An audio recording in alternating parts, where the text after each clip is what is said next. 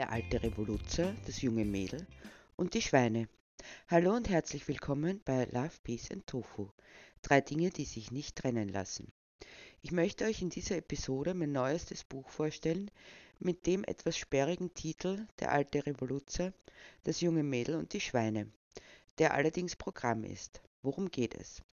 Ein alter Revoluzer, dem die revolutionären Herausforderungen, ein junges Mädel, dem Heim und Perspektive und ein junger Bursch, dem der Bezug zum Menschen abhanden gekommen sind, finden durch Zufall zueinander, zu einer Gemeinschaft und gleich mehreren Aufgaben. Wird es ihnen gelingen, die Fabrik und deren Arbeitsplätze, zwei Menschenleben und die Schweine aus einer miserablen Haltung zu retten? Und alles begann damit, dass zwei kleine Ferkel gerettet bzw. gestohlen wurden, je nach Sichtweise. Auf jeden Fall setzen sie alles, was in ihren Kräften steht, daran, diese Herausforderungen zu bewältigen. Damit ihr euch ein bisschen was vorstellen könnt, lese ich euch hier das erste Kapitel vor. Kapitel 1, in dem der alte Revoluzer einige unvorhergesehene Begegnungen hat. Anständige Revoluzer werden nicht alt. Sie sterben früh, aufrecht und im Kampf. Oder sie werden alt, dann sind sie keine anständigen Revoluzer. Sinnierte Noah Nebel vor sich hin, als er am kleinen Platz auf einer Bank saß. Ich bin jetzt alt und lebe noch. Trotzdem hätte ich mein Leben lang behauptet, ich wäre ein Revoluzer, sogar ein Anständiger. Doch er wurde beim Denken unterbrochen oder er ließ sich unterbrechen, sehr gerne, denn es waren schließlich keine angenehmen Gedanken, die er hegte.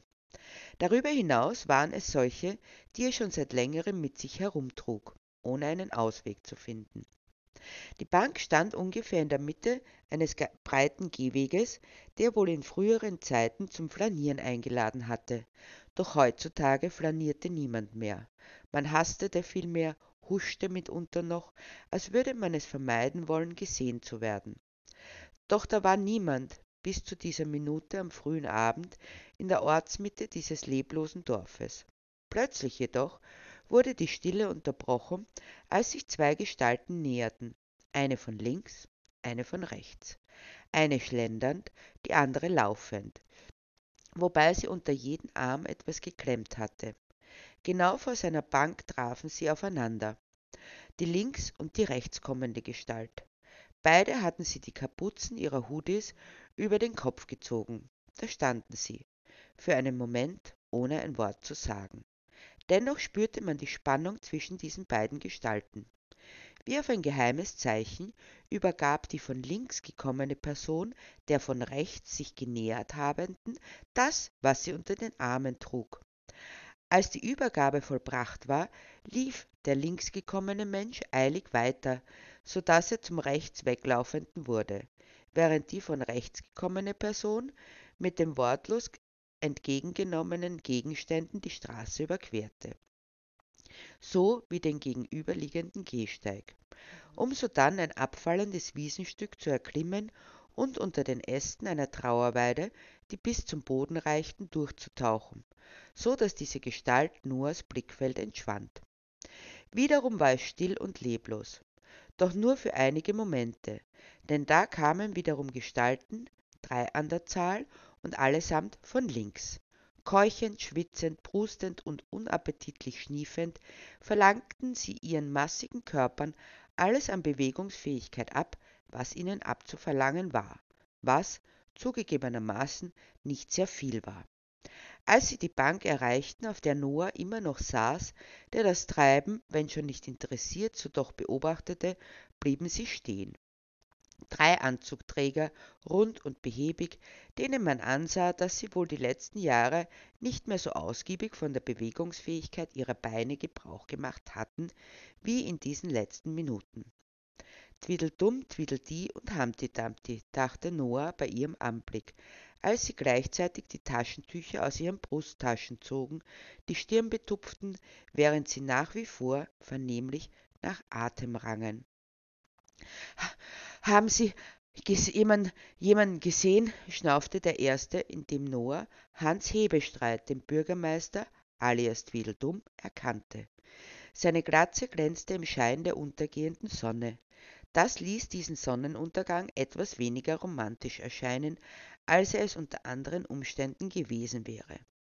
Noah beschloss, sich ein wenig zu amüsieren, indem er die Augen weit aufriß und den Bürgermeister ansah, als hätte er kein Wort verstanden. Zumindest sollte ihm dieser Blick zu verstehen geben, dass eben jenes nicht gegeben war, also das Verstehen.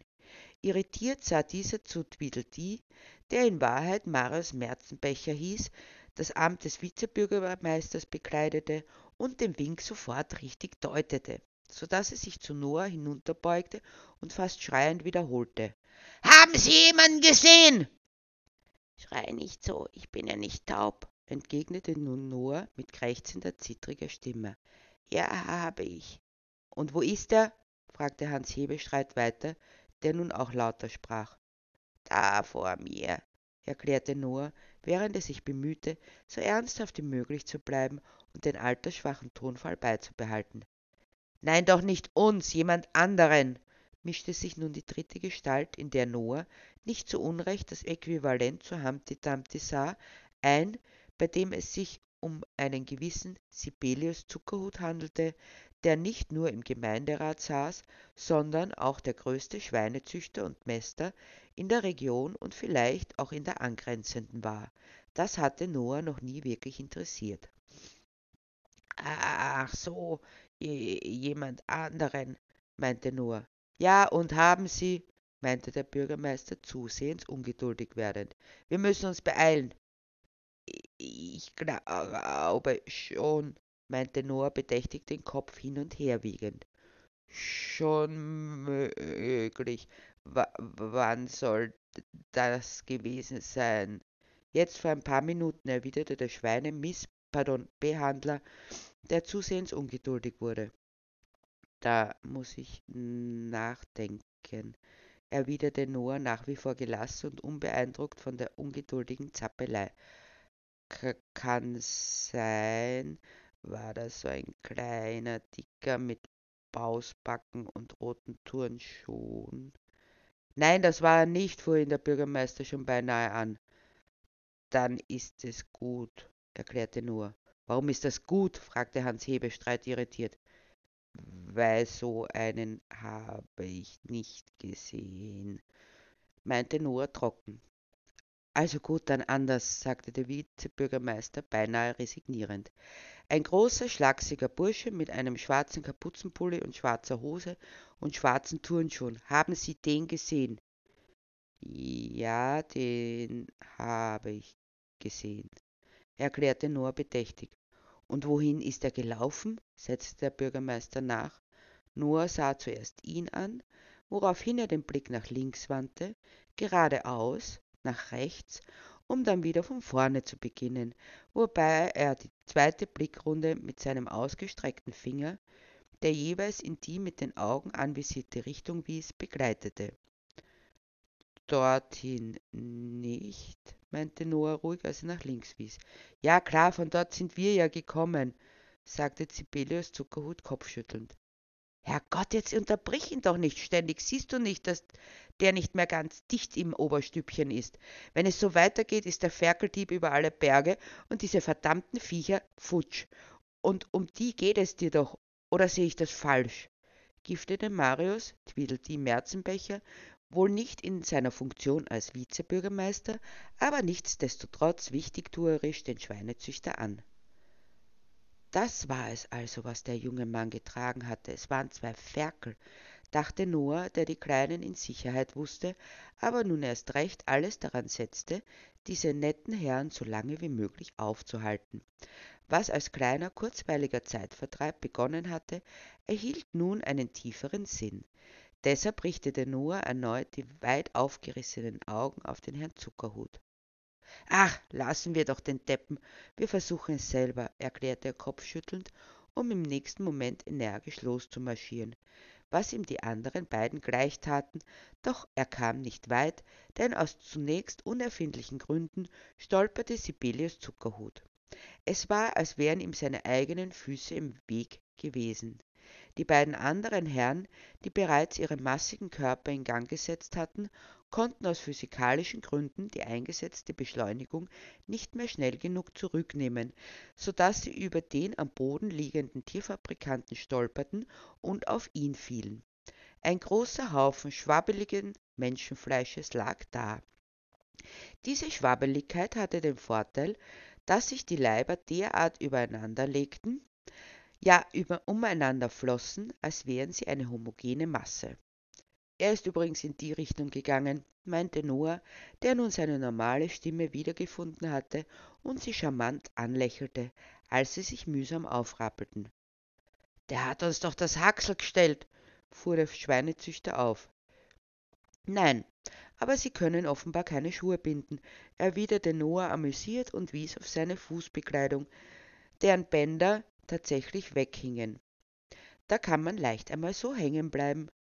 Sie, Sie, Sie, Sie haben uns die ganze Zeit an der Nase herumgeführt, ereiferte sich der Bestohlene, die Hand bereits zum Schlag erhoben, als ihn der Bürgermeister zur Ordnung rief. Mach jetzt nicht solche Umstände, wir wollen die verdammten Biester zurück und ich will endlich ins Wirtshaus. Woraufhin der Angesprochene den Arm sinken ließ. Abgang, Tweedledum, Tweedledee und Humpty Dumpty rechts, dachte Noah, als er den dreien nachsah, die langsam davontrotteten. Ende erster Akt, dritte Szene, setzte er in Gedanken hinzu, als wäre er in einem Theaterstück. Als besagte Herren außer Sichtweite waren, stand Noah auf, streckte sich, kreiste kurz mit den Schultern und ging beschwingt über die Straße. Mit seinen knapp 1,90 Meter Größe, den breiten Schultern und dem dichten, nur mäßig mit grauen Strähnen durchwirkten schwarzen Haar konnte man ihn durchaus als attraktiv bezeichnen.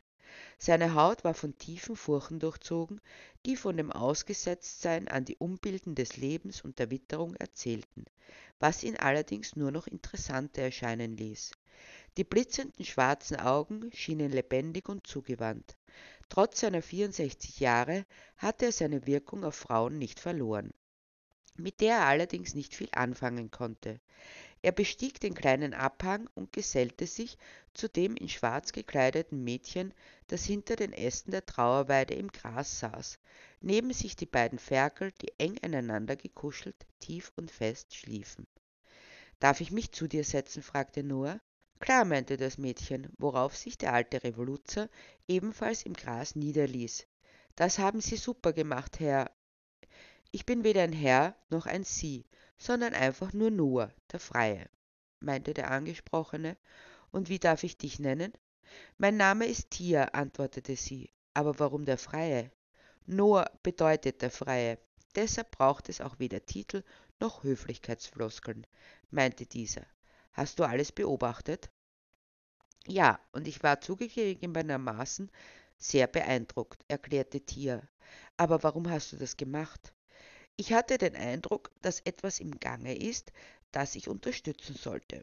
Als ich die drei Herren sah, war mir sofort klar, wer das sein würde, gab Noah zu. Du und dein Komplize. Das war nicht mein Komplize, meinte Tier. Ich habe den Typen noch nie zuvor gesehen. Ich merkte bloß, dass ich ihm helfen musste. Es war ein Impuls aus der Situation heraus. Das finde ich toll, erklärte Noah. Aber was machen wir nun mit den beiden Schweinen? Kannst du sie zu Hause unterbringen? Nein, ich kann nicht einmal mich unterbringen, eröffnete ihm Tier. Mein Freund hat mich heute Morgen aus der Wohnung hinausgeworfen. Ich bin im Augenblick genauso heimatlos wie diese beiden hier, und bald werde ich den Job verlieren, so wie es aussieht. Es ist einfach nur schlimm gerade. Weißt du was, meinte Noah spontan, ihr kommt einfach mit zu mir, du und die beiden Kleinen. Ich habe genug Platz, seit ich alleine bin und für niemanden mehr da sein muss oder darf, wie man will. Genug Platz, auch für die Ferkel? fragte Tia nach. Ja, genau, bestätigte Noah. Ich habe vor vielen Jahren einen alten Bauernhof gekauft, um Raum zu haben für meine Werkstatt, das Büro und einen Gemüsegarten. Mit dabei waren natürlich die ehemaligen Ställe, die allerdings jetzt verwaist sind. Es geht Ihnen also gut? brach sich eine weitere Stimme Bahn. Tia und Noah drehten sich zu dieser um und sie erkannten, dass sie zu dem Burschen gehörte, der Tia die beiden Tiere in die Hand gedrückt hatte. Ja, hast du sie also erfolgreich abgehängt? fragte Noah. Ja, dank der gekonnten Intervention, meinte dieser. Ich bin Lev. Noah, erwiderte Noah. Tier, stellte auch sie sich vor. Was hast du jetzt vor mit ihnen? Fragte Noah. Und vor allem, wie kommst du zu ihnen? Ich denke, die gehören doch dem Herrn Zuckerhut. Das ist schon richtig, erklärte Lev. Ich habe mir den Stall angesehen. Ein Horror für die Tiere. Ich hätte am liebsten alle befreit, aber die beiden hier, die waren schon abgelegt, um entsorgt zu werden. Und dennoch haben sie dich verfolgt, obwohl du eigentlich Abfall gestohlen hast? mischte sich nun Tia ins Gespräch ein. Abfall, wie das klingt, sinnierte Lev. Aber ja, die sind kümmerlich und die lässt man einfach verrecken. So ist das, wenn alles effizient sein muss. Dennoch darf sie niemand mitnehmen, wahrscheinlich nur deshalb, weil niemand erfahren soll, wie beschissen sie behandelt werden. Aber wie haben sie dich erwischt? interessierte Tier. Ich kam gerade aus dem Stall heraus, da standen sie herum, die drei Herren im Anzug, und da bin ich davongelaufen.